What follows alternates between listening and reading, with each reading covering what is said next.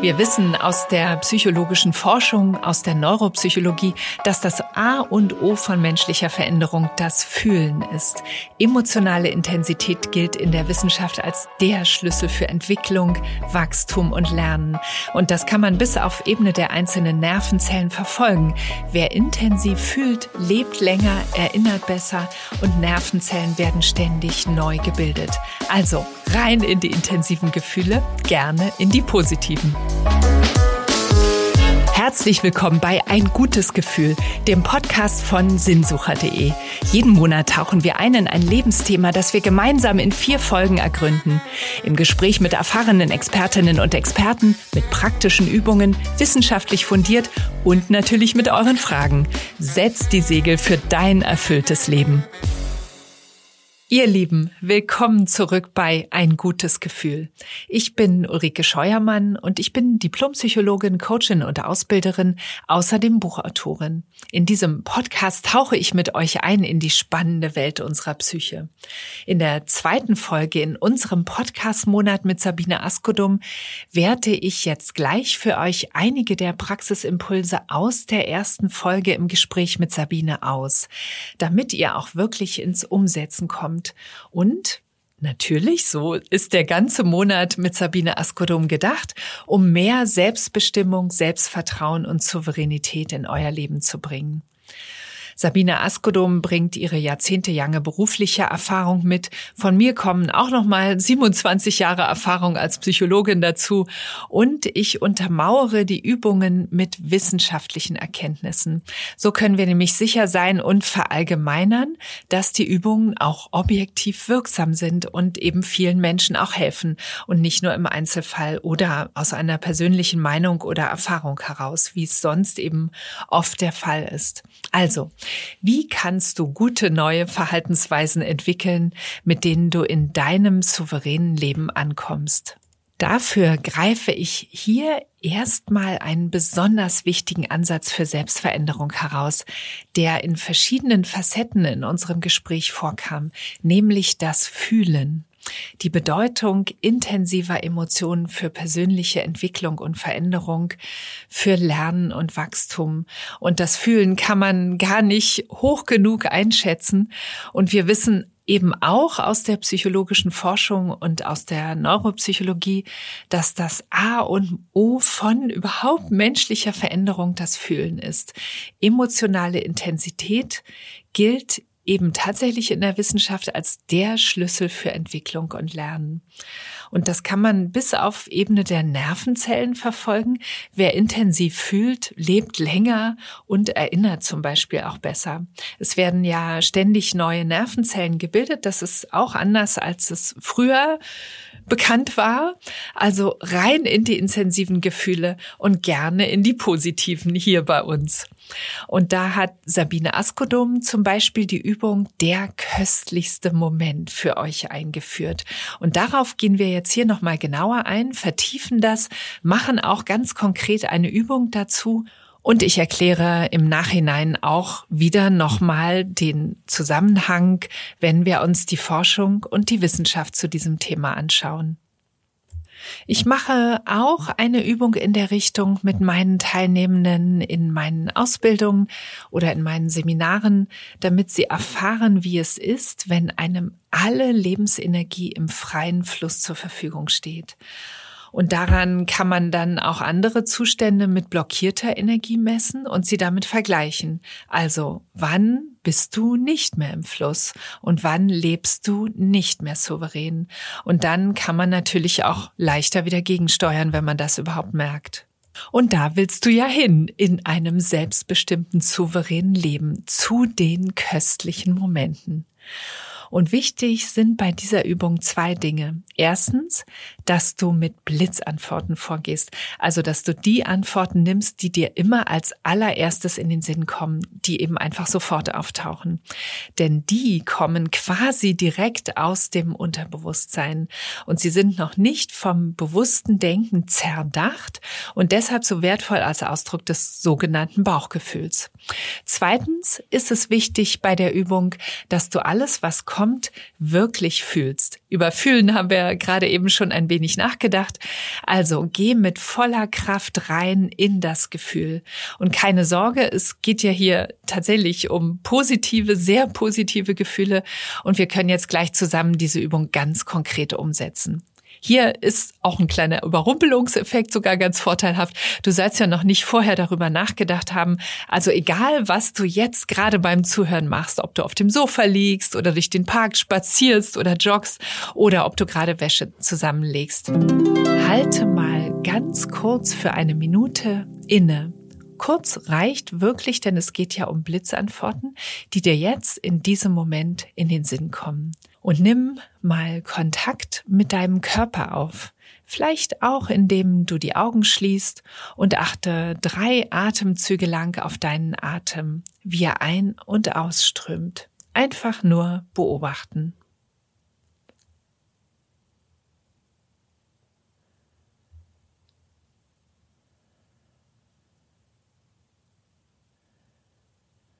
Und jetzt frage ich dich mal und du antwortest mit Blitzantwort. Was war in deinem Leben der köstlichste Moment? Also der Moment, in dem alles im Fluss war und dir deine ganze Lebensenergie frei zur Verfügung stand, den du mit allen Sinnen genossen hast, du warst voller Freude, alles stimmte. Erinnere dich mal an solch eine Situation mit dem, was dir jetzt als erstes in den Sinn kommt.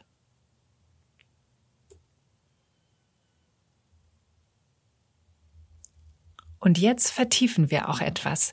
Geh in der Vorstellung in diese Situation rein und sei dort. Wann ist das? Wo ist es?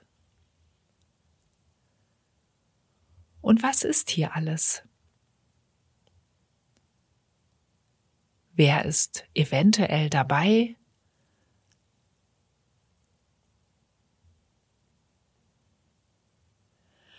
Was nimmst du mit allen deinen fünf Sinnen wahr? Also, was siehst du?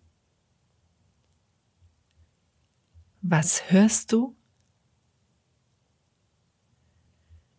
Was fühlst du auf der Haut, am Körper?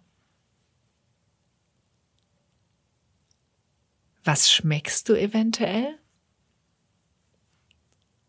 Und was riechst du?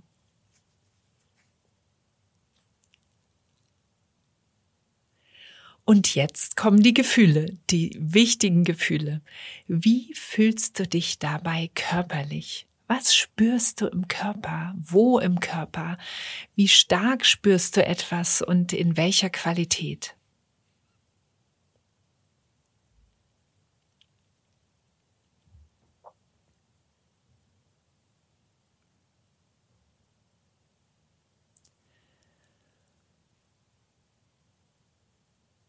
Und welche Emotionen fühlst du? Es kann sein, dass es eine Emotion ist, die deutlich im Vordergrund ist, vielleicht Freude.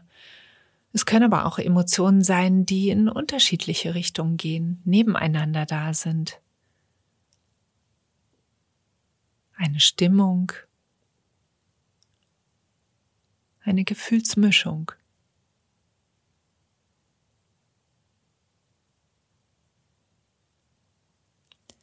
Und mit all dem, was du jetzt gerade mit deinen Sinnen wahrnimmst, was du im Körper spürst, was du emotional empfindest, genieße mal kurz noch das Sein in dieser Situation.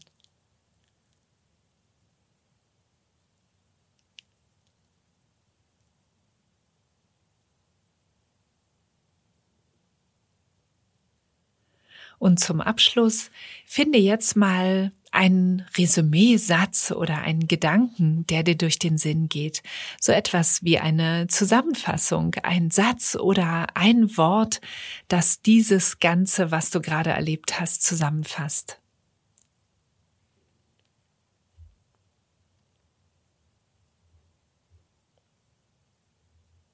Und wenn du soweit bist, dann komm jetzt wieder zurück in die Gegenwart.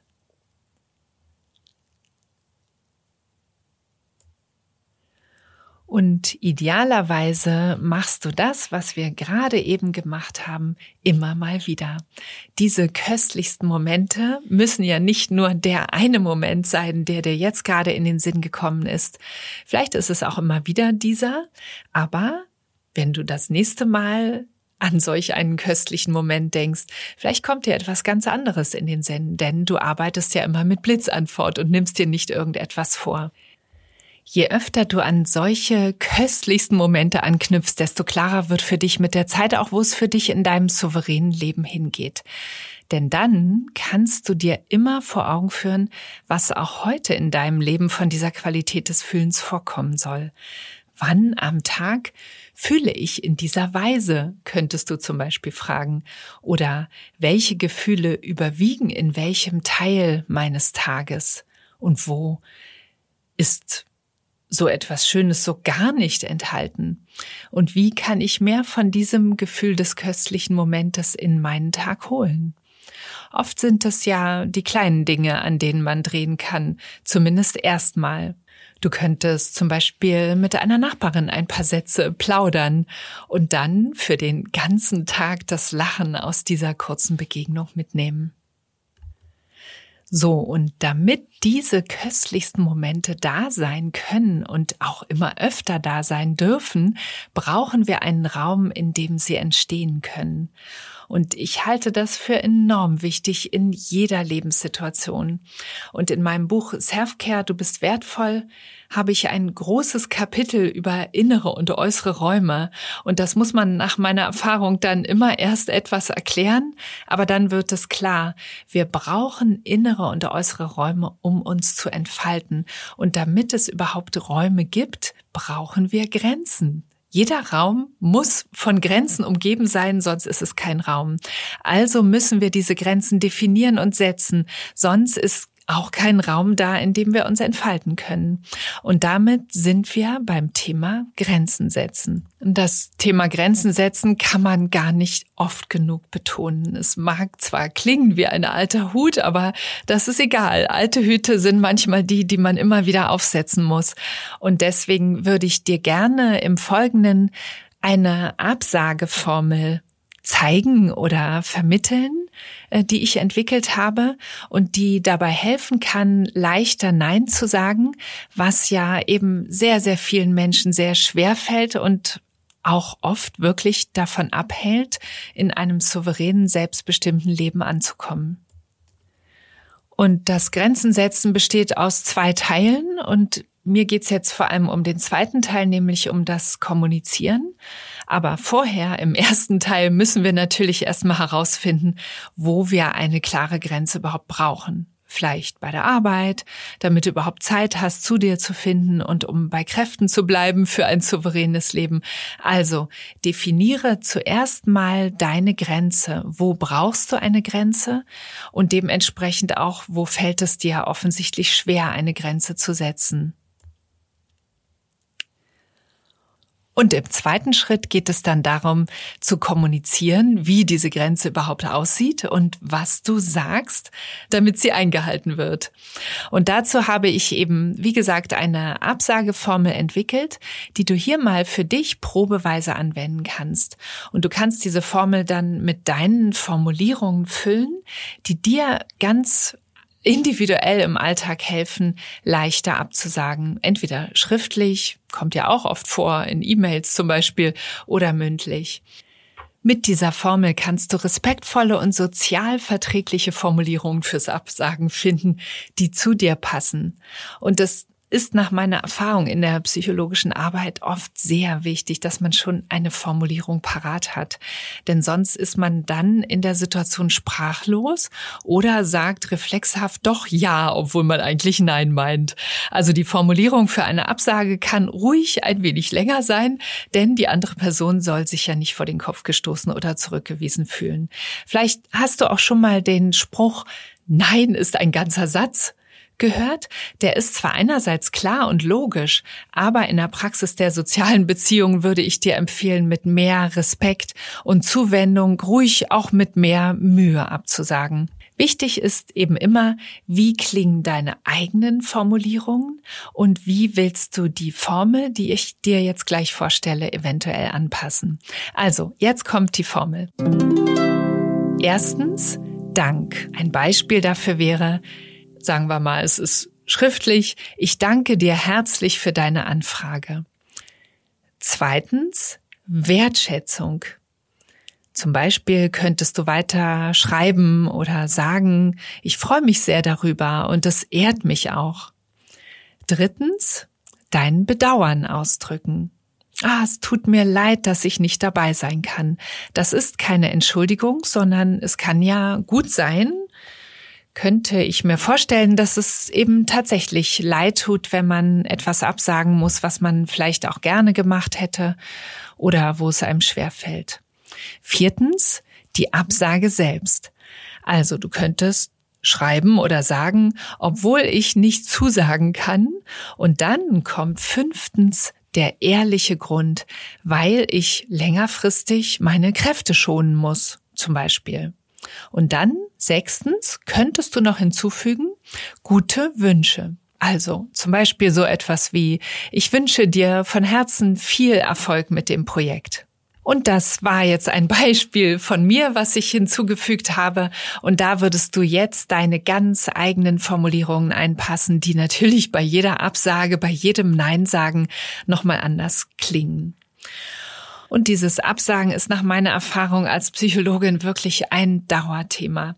Denn jedes Mal, wenn du eine Grenze setzt, kommst du deinem selbstbestimmten, souveränen Leben ein großes oder kleines Stück näher, denn du schaffst damit einen Raum für dein eigenes Leben. Und damit schließen wir auch für heute die Folge, denn das ist, ich würde sagen, ein idealer Schlusspunkt für diese Podcast-Folge von Ein gutes Gefühl. Für mehr von Sabine Askodom über das Thema Souveränität schaute einfach bei sinnsucher.de in ihren Online-Kurs Entdecke deine innere Königin und den Link dazu findet ihr in den Show Notes. Und das Arbeitsblatt zu der Absageformel gehört zu meinem Sinnsucher Online-Kurs So lernst du Selbstliebe und du kannst es abrufen auf sinnsucher.de slash podcast. Den Link findest du auch wieder in den Show Notes. In der nächsten Woche geht es ja dann bei Ein gutes Gefühl auch schon weiter mit dem souveränen Leben. Dann beantworten Sabine Askodom und ich gemeinsam die Fragen unserer Hörerinnen und Hörer, die wir vorab gesammelt hatten. Und ich habe die Fragen schon gesehen und so viel schon mal vorweg. Viele schlagen sich mit dem mangelnden Selbstwert und mit hemmenden Glaubenssätzen herum, mit entmutigenden inneren Stimmen. Und das hält natürlich davon ab, souverän und selbstbestimmt zu leben. Deshalb bin ich auch schon super gespannt auf die nächste Woche mit euch. Bis dahin abonniert gerne den Podcast, damit ihr keine Folge verpasst. Wir freuen uns natürlich auch über euer Feedback und vielleicht habt ihr ja auch Wünsche für weitere Themen und Expertinnen oder Experten hier im Podcast. Ihr könnt uns dazu einfach eine E-Mail an kontakt.sinnsucher.de schreiben oder schreibt uns bei Instagram oder Facebook. Auch hier findet ihr die Details in den Show Notes oder unter wie immer sinnsucher.de slash podcast. Also dann bis zur nächsten Woche. Alles Liebe für euch und viele gute Gefühle.